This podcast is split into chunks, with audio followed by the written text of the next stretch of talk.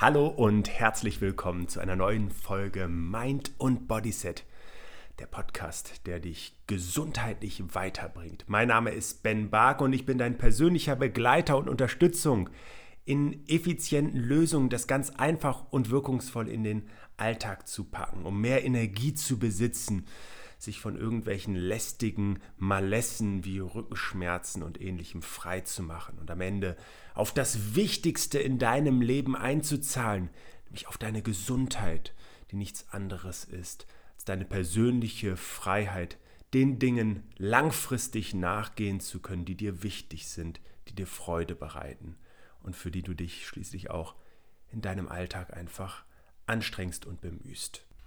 Und genau das ist jetzt der Moment, wo ich mit dir in die Ankündigung auf eine kleine Themenreihe eingehen möchte, bevor wir in das heutige Thema starten. Du weißt, dass ich mich sehr mit dem Alltag von Menschen und auch den gesundheitsbelastenden Momenten darin beschäftige. Und da spielt natürlich auch unsere Arbeitswelt eine Rolle, wo ich sehr gezielt Lösungen anbiete, die einfach dann im Arbeitsalltag stattfinden können. Und in diesem Zusammenhang habe ich mir nochmal wieder neue Studien auch angeschaut, Untersuchungen. Und wir werden in einer Serie uns zum einen damit beschäftigen, wann Arbeit wirklich auch zu viel wird. Im Übrigen auch ganz stark mit der Einstellung dieser vielen Arbeit, die ein Mensch dann besitzt. Wir werden uns aber genauso damit beschäftigen, wann ähm, eben auch zu viel Leerlauf die Gesundheit belasten kann, wenn es um, ja, in Anführungszeichen sogar Freizeit geht, um auch wirklich mal diese Diskrepanz darzustellen. Wir werden uns bei all den fleißigen Menschen, die meinen, sie müssen ganz viel gleichzeitig machen, genau damit beschäftigen, wo das Stress macht und wo das wirklich auch schlichtweg unproduktiv wird. Das ist im Übrigen auch ein Kernthema meines Regenerationsbuchs und zielt dann auf Multitasking ab. Und äh, wir werden uns damit beschäftigen, was eigentlich das Geheimnis ist, dass Menschen sich auch auf einer körperlichen Ebene dazu entschließen, sich anzustrengen, wo andere vielleicht eher den bequemeren Weg wählen würden, was natürlich auch im Hinblick auf eine immer stärker sitzende Gesellschaft, die immer mehr Bewegungsmangel an der Tagesordnung hat und sich darüber schlichtweg auch krank sitzt, krank macht, ähm, wo da das Geheimnis und die Hebel bestehen. Und jetzt kann ich dir nur sagen, mach dich bereit für die heutige Folge wo wir uns mit dem Thema der Workaholics beschäftigen.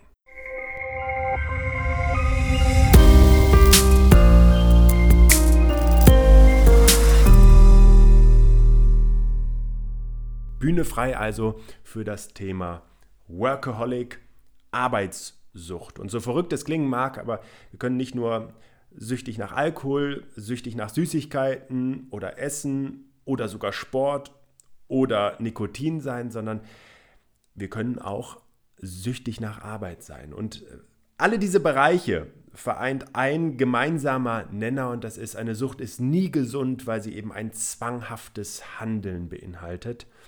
Und so kann eben eine vermeintlich gute Sache, wie sich zu bewegen, wie Sport zu betreiben, irgendwann auch zu einer Gesundheitsbelastung werden, weil es den Körper einfach überfordert, weil es dann zu einem Stressor wird. Und wenn es um die Arbeitswelt geht und das arbeitssüchtige Handeln, dann dürfen wir erstmal glasklar differenzieren, dass Menschen, die viel arbeiten, nicht zwangsläufig arbeitssüchtig sind. Dass es aber auch kein Randthema ist, weil es Umfragen zufolge immerhin 10% der Menschen hier in Deutschland betrifft. Und das ist eine Untersuchung einer Stiftung, die Hans-Böckler-Stiftung, die hat diese Untersuchung durchgeführt um sich eben das Phänomen einmal in Deutschland genauer anzuschauen. Und was vielleicht auch wichtig ist, diese Zahlen sind nicht ungewöhnlich. In der Vergangenheit wurden Untersuchungen in USA und in Norwegen durchgeführt und die kamen zu ganz ähnlichen Ergebnissen. Tja, und möglicherweise grübelst du gerade. Du denkst darüber nach, inwiefern bei dir auch, wenn du viel arbeitest, der Status des Workaholics erreicht ist, du vielleicht schon ein exzessives oder suchtähnliches Verhalten in puncto Arbeit an den Tag legst.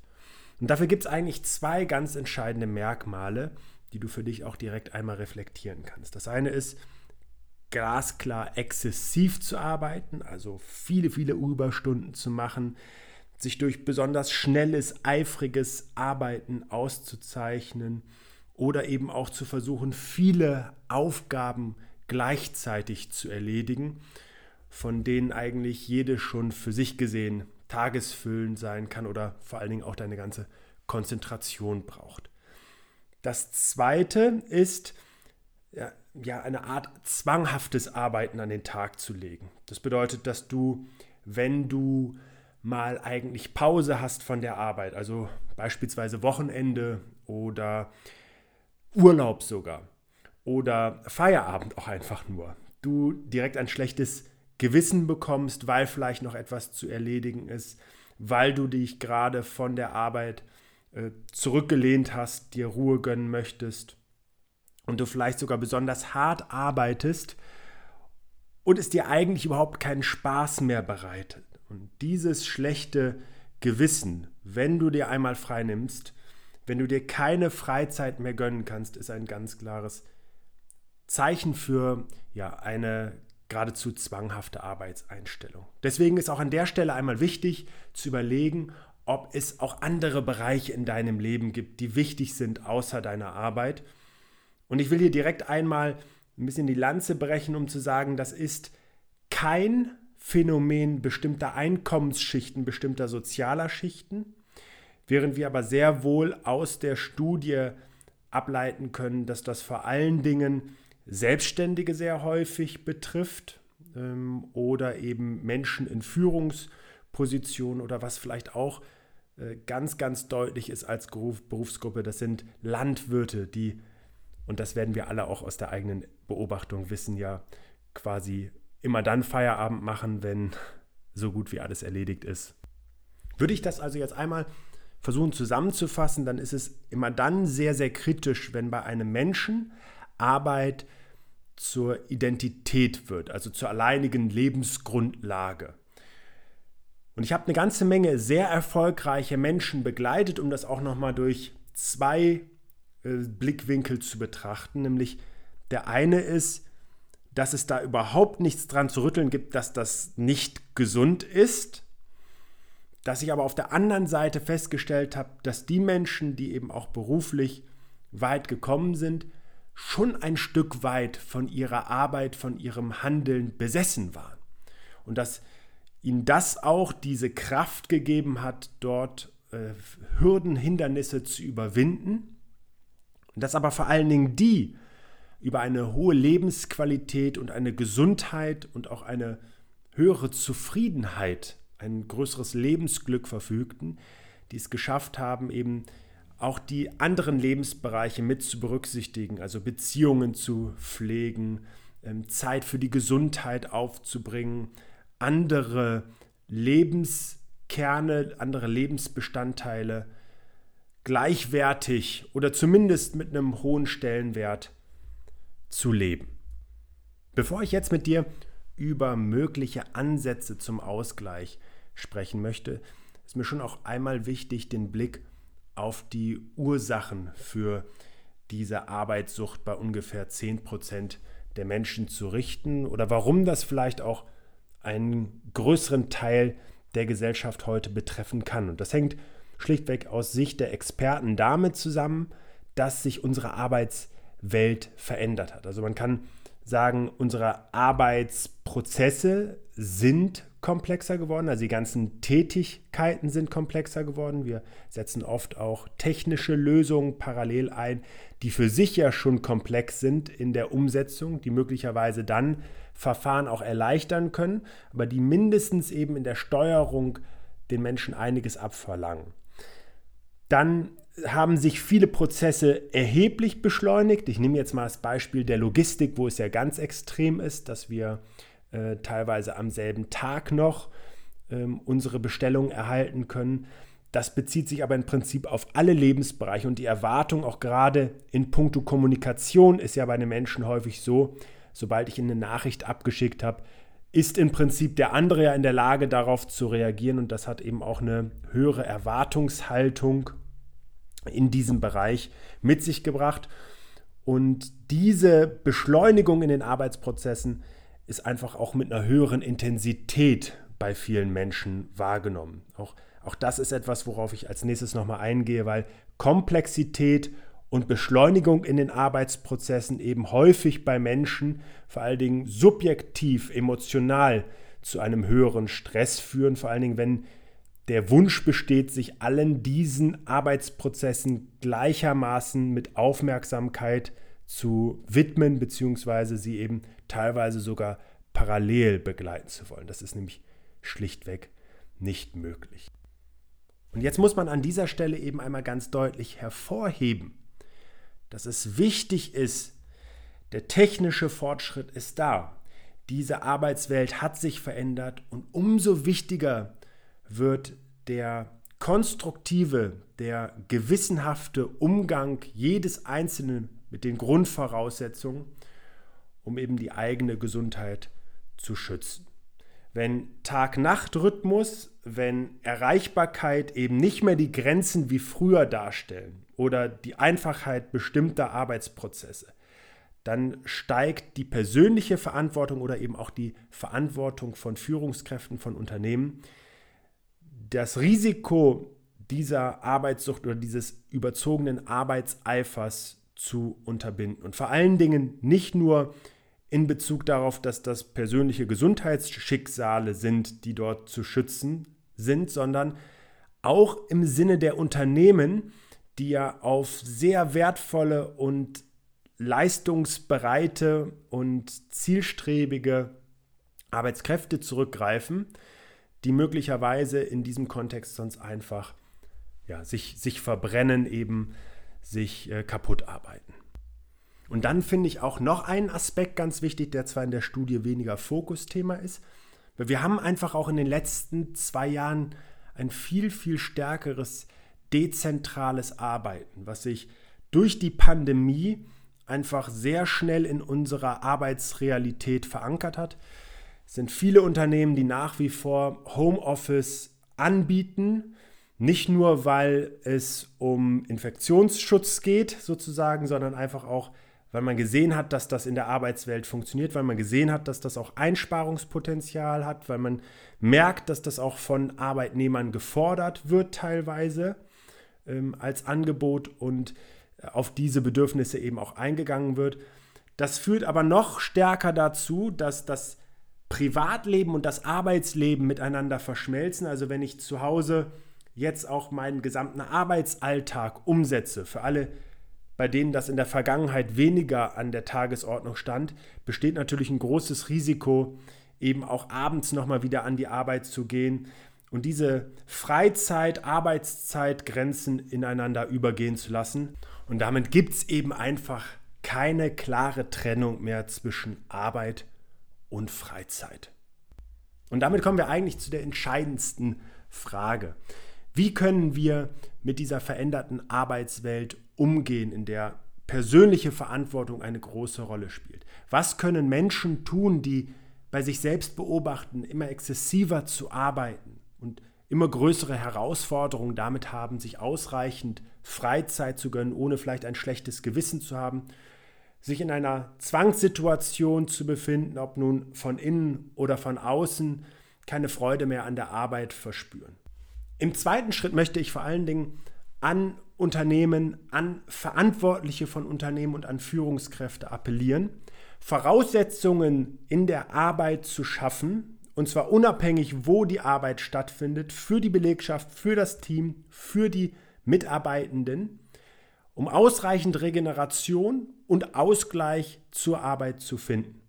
Das ist keine Frage des Goodwills, sondern das ist Grundvoraussetzung für ein Unternehmen, zukünftig leistungsfähig, konkurrenzfähig und auch zukunftsorientiert zu bleiben.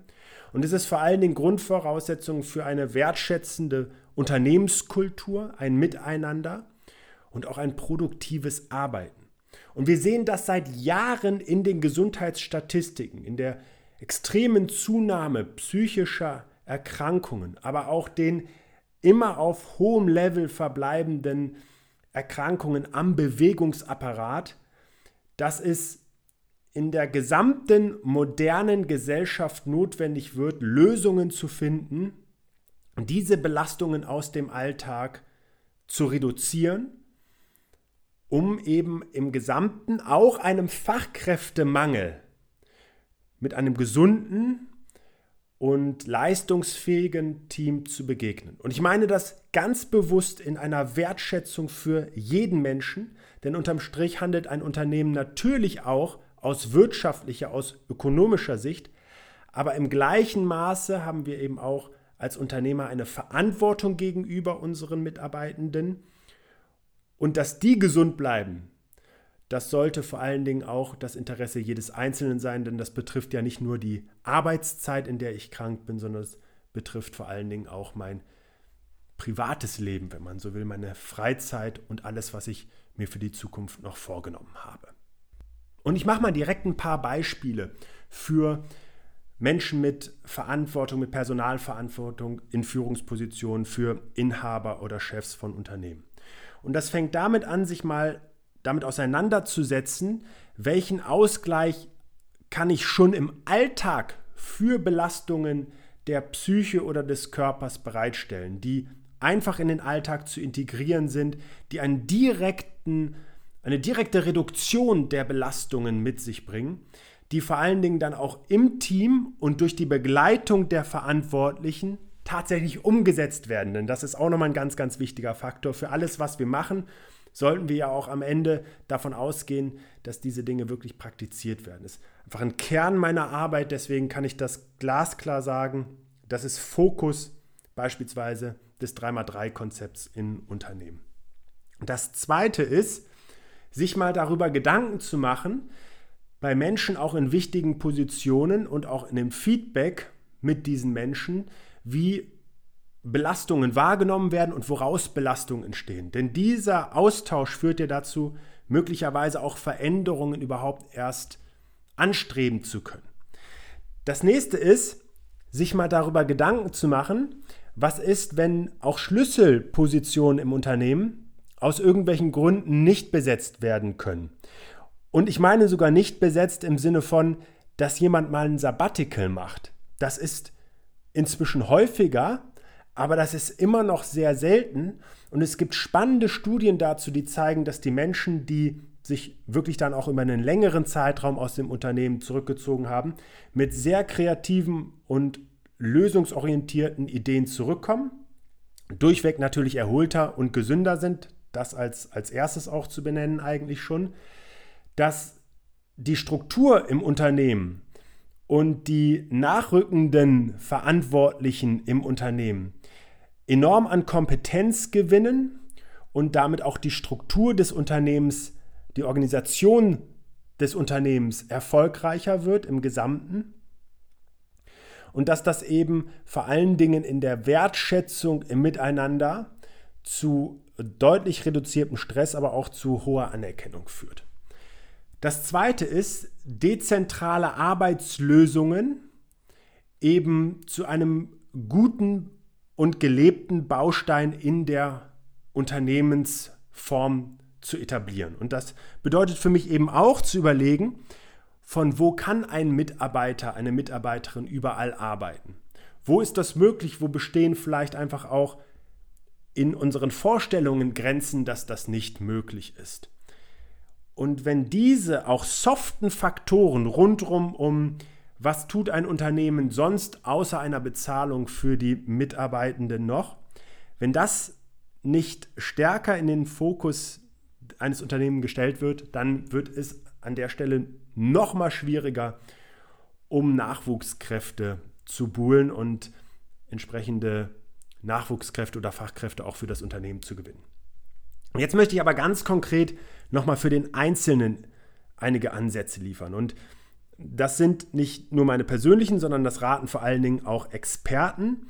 Menschen, die sich selber für arbeitssüchtig halten, die sollten ähm, mit relativ deutlichen Reduktionen ihrer Arbeit bis hin zum Arbeitsentzug üben, von der Arbeit wegzukommen. Das heißt wirklich strikte Zeiten, in denen nicht gearbeitet wird, äh, beispielsweise das Wochenende, beispielsweise der Urlaub, um eben einfach das zu trainieren. Das ist ganz, ganz entscheidend, ähm, diese neue Realität wieder zu schaffen, die völlig aus dem Verstand, aus dem Fokus eines Betroffenen gerückt wurde. Das Zweite ist, es ist wichtig zu schauen, ob es andere Lebensbereiche gibt, mit denen sich ein Mensch noch identifizieren kann. Stichwort soziale Kontakte, Familie, ähm, Dinge einfach zu leben, die Freude bereiten. Das Leben besteht eben in den verschiedensten Blickwinkeln, nicht nur aus einer Sache und einem Schwerpunkt. So wie ich Gesundheit immer wieder damit vermittle, dass das nicht nur damit zu tun hat, einen leistungsfähigen Körper zu haben, einen sportlichen Körper vielleicht zu haben, sondern auch einen flexiblen Geist, eine ähm, ausgewogene emotionale Ebene, eine gesunde seelische Ebene sozusagen, bei der eben auch Regeneration, Gelassenheit eine ganz, ganz große Rolle spielen. Und hier können auch bestimmte Routinen sehr hilfreich sein. Also bereits im Alltag zu schauen, wo gibt es Rückzugsmöglichkeiten, wann erlebe ich beispielsweise, dass es mir viel wird, dass es anstrengend wird. Hier schon direkt Ausgleich zu schaffen, aber auch glasklare Zeiten im, im persönlichen Umfeld zu finden, in denen ähm, Aktivitäten vor allen Dingen Raum haben können, die, wie gesagt, Freude bereiten, feste Termine, die eingehalten werden dürfen, die auch im Terminkalender stehen und genauso bedeutend sind, wie zum Beispiel das Meeting in der Vorstandsrunde oder mit dem neuen Kunden oder oder oder, um einfach klar zu machen, dass das persönliche Wohlbefinden, das private Leben und alles, was eben abseits der Arbeit stattfindet, genauso viel Priorität, wenn nicht sogar im Zweifel mehr Priorität verdient. Das Schöne ist, wer das schafft, das wieder stärker zu etablieren, zu einer Selbstverständlichkeit zu machen, der wird eh in allen Lebensbereichen profitieren. Das ist immer so. Die Grundvoraussetzung ist doch, dass Menschen eine hohe Energie haben, egal wo sie die jetzt einsetzen, weil das die Währung für die Gesundheit im Gesamten ist. Und wer einfach seine Gesundheit dauerhaft mit Füßen tritt, der wird mittelfristig merken, dass die einfachsten Dinge schwerer werden, im Zweifel sogar irgendwann ganz anders noch Zeit aufbringen müssen, um die Gesundheit wieder aufzupäppeln. Und das wäre der schlimmst, die schlimmste Folge sozusagen aus einer dauerhaften Verantwortungslosigkeit auf ein solches Dilemma hinzusteuern und könnte eben dann auch noch ganz andere und sehr kritische Folgen haben, die alle Lebensbereiche dann betreffen können. Also an der Stelle mein dringender Appell, im Gesamten, im Miteinander Lösungen zu schaffen. Das heißt, immer persönlich anzufangen mit den Möglichkeiten, die jeder Mensch für sich selbst hat, offen zu kommunizieren und mit den Verantwortlichen eines Unternehmens eben auch Strategien umzusetzen, die gemeinschaftlich dazu beitragen, dass für alle eine Win-Win-Situation entstehen kann. Denn Gesundheit ist auch da etwas, was das Unternehmen als absolute Priorität braucht, um die täglichen Herausforderungen meistern zu können. Ich wünsche dir jetzt viel Spaß. Das war die erste Folge zu diesem Schwerpunkt und du darfst dich auf weitere Folgen freuen. Alles Gute und bis zum nächsten Mal.